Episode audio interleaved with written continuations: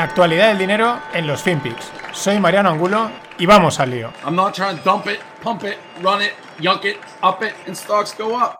Can we start with the 10 year because it, since since last time we spoke, it's it's ticked up uh, some more, and we know that what is it, the the boiling water with the frog. You know, you started out uh, just barely warm, and it doesn't even notice. Is that what we're seeing here? And sooner or later, we're going to be in like boiling water.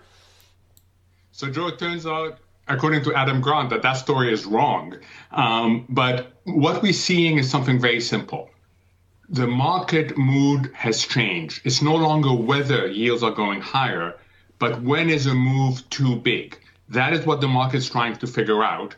And that has three elements it's about the economy, it's about market conditioning, and it's about the Fed. So far, so far, people think that this move is, well, not welcomed, is fine, but keep an eye on it because the faster we, we move, the more you, you're going to destabilize all three of these elements. That's why I've had it as a risk factor that I've talked to you about for the last two months.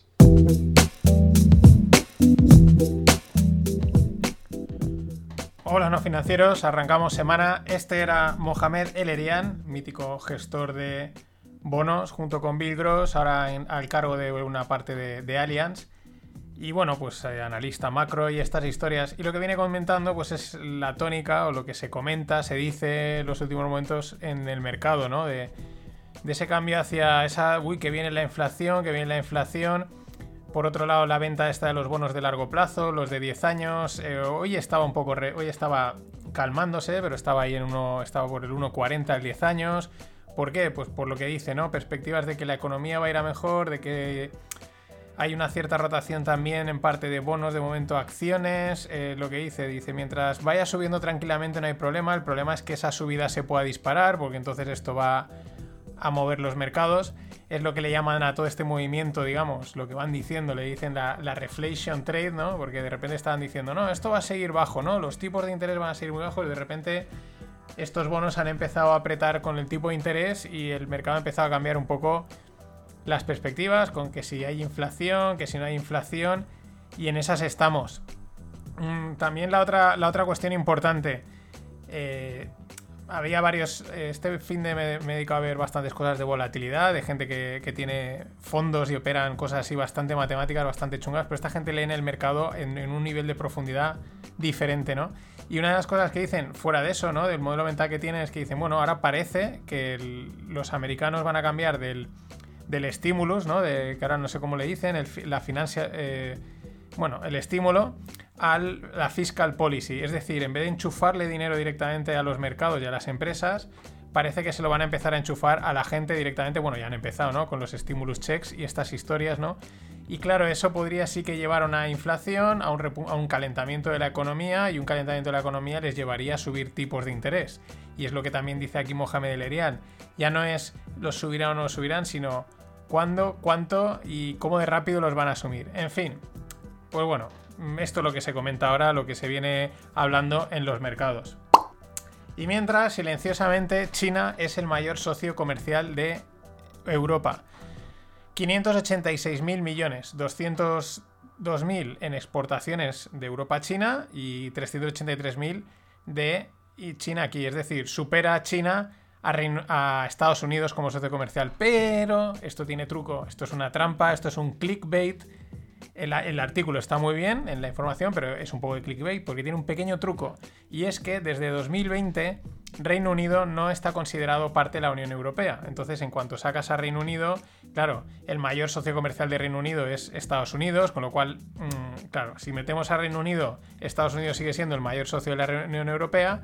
Si no lo metemos, Estados Unidos, digo, eh, eh, Estados Unidos ya no es el mayor socio comercial de la Unión Europea. En fin, hay un poquito ahí de, trampita, pero bueno, no deja de ser también significativo y tampoco nos sorprende, ¿no? Los chinos se lo quieren hacer con, se quieren hacer con todo el mundo. Que vamos a. Aquí no estamos descubriendo nada. Hablando de Reino Unido, la libra en, en máximos de 3 años respecto al dólar está a 1,40. Los analistas incluso ven que puede irse a acabar el año en 1,50 también respecto al euro. Una de las, de las cosas que ellos apuntan para esta fortaleza es el tema de las vacunaciones. Parece ser que es lo que se está viendo. ¿Qué países se están vacunando más rápido? Con, pues vale, estos son los que van a ir bien. También porque, porque los datos que vienen de Israel, los datos que vienen de Sudáfrica, parece ser que, bueno, que las vacunas están funcionando. Bueno, yo aquí ojalá funcionen, eh, ojalá aquí en España empiecen a vacunar, no sabemos esto cómo va.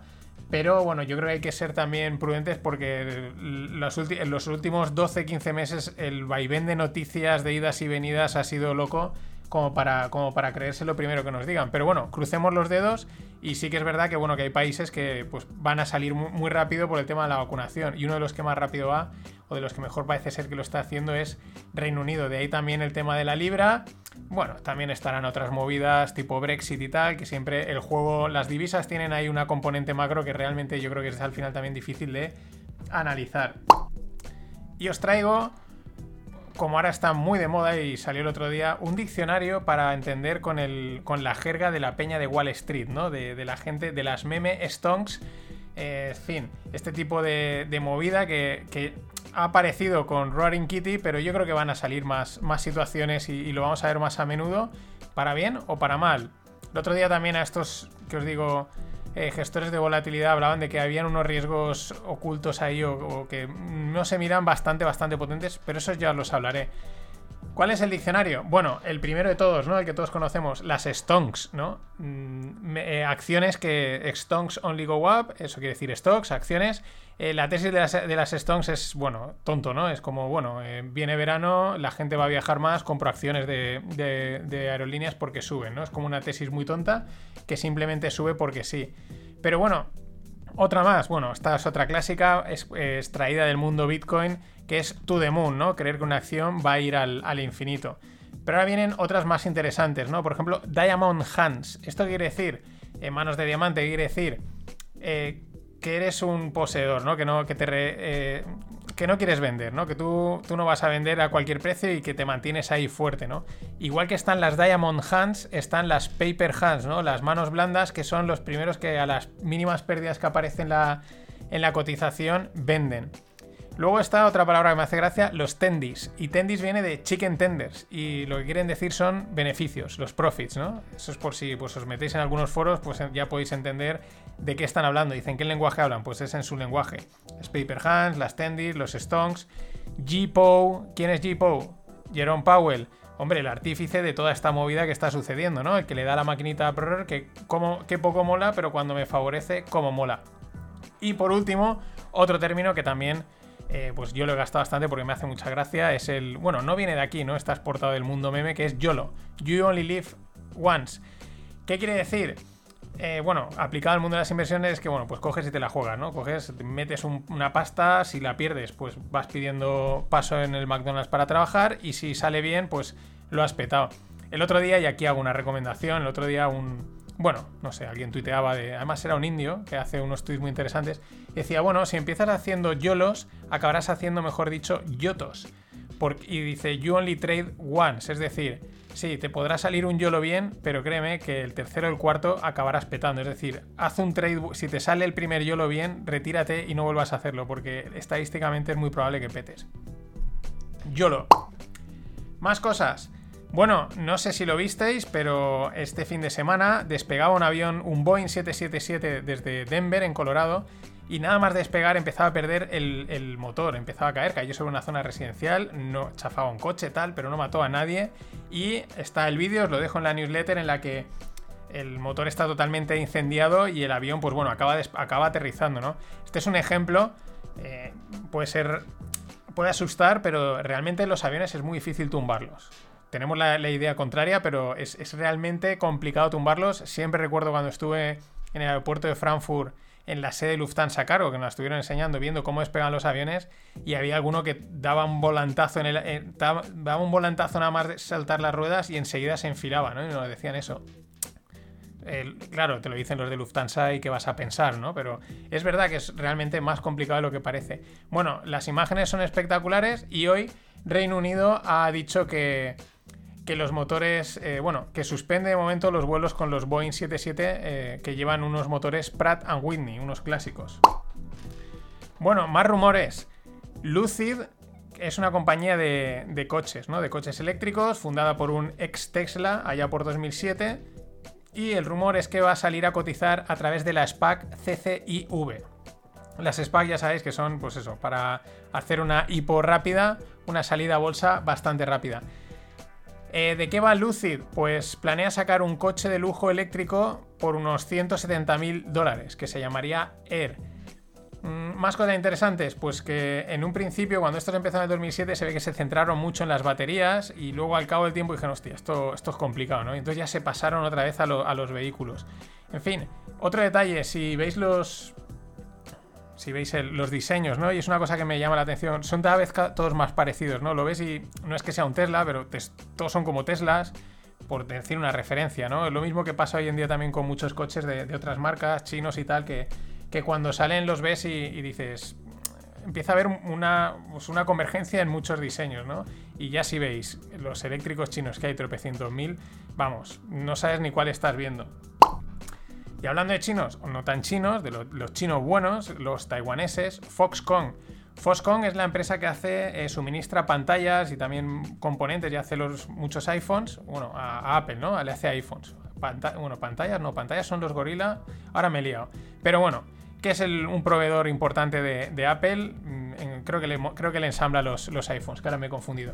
Bien, pues también se meten en el mercado de los coches eléctricos y esto es súper interesante. Ellos van, han sacado, la tienen ya preparada, una plataforma open source de hardware y software para coches. ¿Esto qué quiere decir? Estos son eh, como módulos, ¿no? O sea, tienen ahí como un módulo de ruedas y tal que lo pueden adaptar para cualquier coche, ¿no? Y también de software y luego con, con upgrades, es decir, como una marca blanca, como módulos de marca blanca para los coches. Me ha parecido súper interesante y planean, o sea, esto están metidos también en todo, mucho ojo con estos taiwaneses, planean introducirse en el 10% de los coches eléctricos, ¿no? Es decir, tela, ¿no? Muy interesante, sobre todo también interesante para los que dicen que Tesla es una empresa de software. Si fuese una empresa de software, yo creo que Tesla desarrollaría este tipo de, concepto, ¿no? Que lo puedan utilizar otras, otras marcas, ¿no? Y como un estilo, digamos, un componente marca blanca o algo así.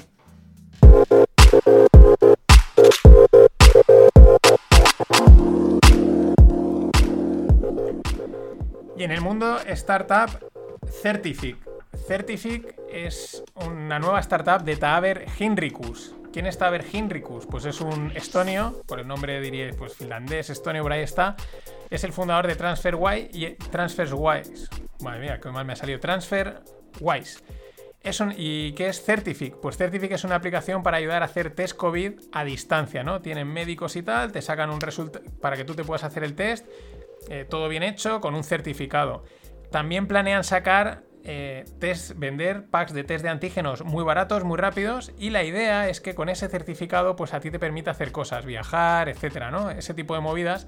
Y mucho ojo, porque esto va en la línea de lo que se comenta por ahí, o no se comenta mucho porque asusta, que es el pasaporte, ¿no? El pasaporte sanitario, tú estás eh, vacunado de cosas, tú estás bien, tú entras, ¿no? Es decir, más restricciones, más control de la población. Y estos van en esta línea.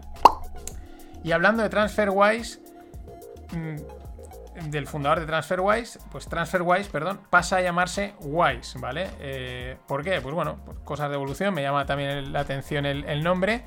Eh, cosas que han crecido y ahora dicen que los antes eran muy enfocados en la parte de transferencia y ahora pues sus clientes son Wise, etcétera, ¿no? Todo este rollo. Bueno, por poner un poco de historia, TransferWise la fundaron, el que os he dicho antes, Tabet Hinrikus y Cristo Harman en 2011. Y esto es lo interesante. Querían parar, digamos, la extorsión bancaria, entre comillas, que sucedía, pues eso, altas comisiones, porque había mucha comisión oculta, y pagos internacionales muy lentos. Y la fundaron en 2011. Esto es lo mismo para lo que vino Bitcoin. Para lo mismo, eh, originalmente, esta es la idea original de Bitcoin. No vamos a entrar en polémicas que siempre están ahí. Pero bueno, a día de hoy TransferWise valoración de 5.000 millones y en el 2020 ha tenido un crecimiento del 70% en ingresos, hasta, hasta casi 330 millones de ingresos. Y en el mundo blockchain, bueno, hoy ha sucedido una cascada de ventas en el mundo cripto, han empezado a caer, llega un momento en que Bitcoin caía hasta un 15%. Ethereum le, le han metido en, el, en el exchange en el exchange Kraken una caída de 700 dólares, un 65% en un momento. En fin, este tipo de cosas que la gente se ríe, tal, jajaja, no, esto no pasa nada, estos bullies es una limpieza y tal. Mm, yo qué quieres que te diga, mm, yo llevo mucho tiempo viendo pantallas y a mí esto, confianza cero en este tipo de movimientos cuando pasan tan a menudo de una manera tan... Eh, no es que esto es lo normal, hasta el día que deje de ser normal y todos atrapados, tal cual. Y os dejo también la newsletter, el, bueno, un análisis que hace un, pues un tipo sobre el posible efecto de los ETFs de Bitcoin si es que salen, porque la SEC no, quiere, no los aprueba porque por la volatilidad. Y días como hoy, pues la SEC dice que pues vamos a esperar un poquito más. Pero bueno, eh, que podía tener en los fondos cerrados tipo de Grayscale, QBTC, ¿no? Que son fondos que lo que hacen es que captan, y un poco, digamos, lo que hace el, el loco de Sailor con MicroStrategy, ¿no? Captan dinero y compran Bitcoin, ¿no? De tal manera que es como una artimaña así para tener como un fondo, eh, una especie de, Bitcoin. Y claro, lo que explica es que si se aprobasen los ETFs, en, Canadá se ha aprobado uno, pues muchos de estos inversores que acuden a Grayscale, a QBTC o incluso a las locuras de Sailor, pues dirán, pues yo para qué quiero tener el dinero, o sea, el ETF me da mucha más flexibilidad, mucha más liquidez, ¿no? Es más fácil entrar y salir, así que podría haber una rotación de este, de este tipo de fondos que se llaman close-end a los ETFs. Interesante. Y bueno, para cerrar, seguimos, la semana pasada fue la semana de las NFTs, llevan mucho tiempo pero empezaron ahí a sonar y continuamos. El Nyan Cat, no sé si lo conocéis, es un, gato ahí que está hecho como con forma, con, píxeles y tiene una cola que es, mm, que es un arco iris y bueno, es una fricada de estas de internet. Bueno, el viernes por la tarde salía que estaba la primera oferta para venderlo en, NFT estaba en 25 mil dólares, acabó cerrando en una venta de 600 mil dólares el Nyan Cat. Es una locura lo de los NFTs, pero ahí estamos. Más cosas, otro pelotazo NFT, en este caso Mika Johnson, un exjugador de la, de la MLB, que es un artista, ha, recaudado 1,4 millones vendiendo un millón de piezas de un vídeo que ha hecho, que es pues como un, un niño con un casco espacial que va andando. Ahora mismo es una locura, ¿no? Pero nos apunta hacia dónde puede ir el mercado del arte, el mercado de los coleccionables desde un punto de vista digital hasta tal punto de que también os dejo en la newsletter una página web que se llama NFT Fee, que te permite colateralizar préstamos con NFTs. Es decir, tú aportas tus NFTs y con eso colateralizas, te, permite pedir un préstamo. Esto es lo que viene, señores. Hasta mañana. Always look on the bright side of life. Always look on the light side of life.